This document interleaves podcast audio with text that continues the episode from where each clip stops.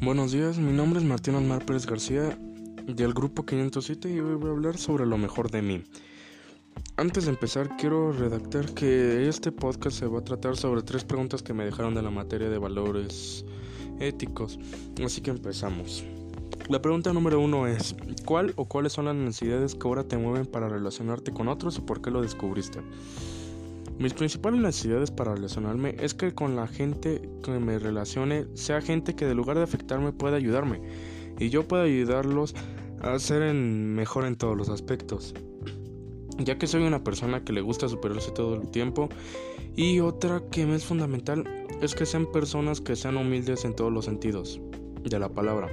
Ya que más que nada estos últimos dos años me he relacionado con grandes amigos que ante muchas diferencias en todos los sentidos han y hemos sido siempre nosotros, a diferencia de personas de nuestra edad.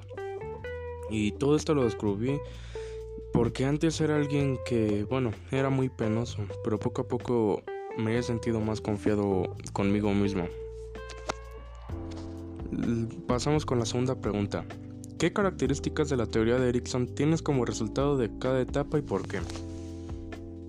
En la primera etapa, que es desde el nacimiento hasta los 18 meses de vida, la verdad no tengo mucho conocimiento, pero por lo que me han contado era alguien que generalmente era alegre y siempre era algo sociable.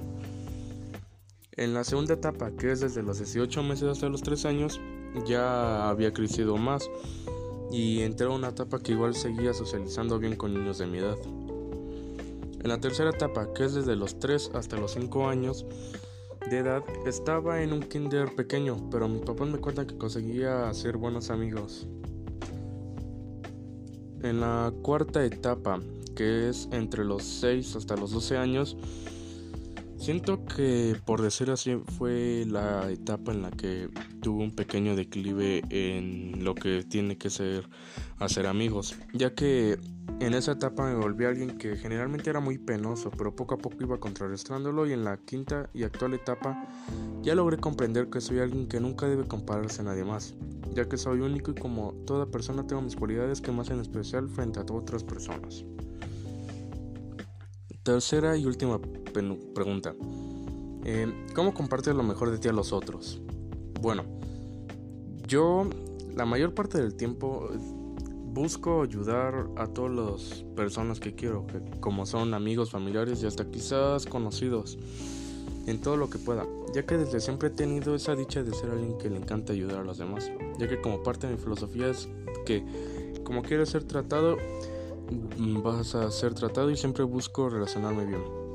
Y bueno, para terminar, mi reflexión es que las preguntas que me han dado me han ayudado para reconocer mi pasado y presente en el ámbito de cómo me relaciono y concluyo que bajo mi parecer lo estoy haciendo muy bien, ya que a pesar de que no, de no tener, bueno, demasiados amigos, los pocos que tengo, la verdad, no, nunca los cambiaría por nada, la verdad.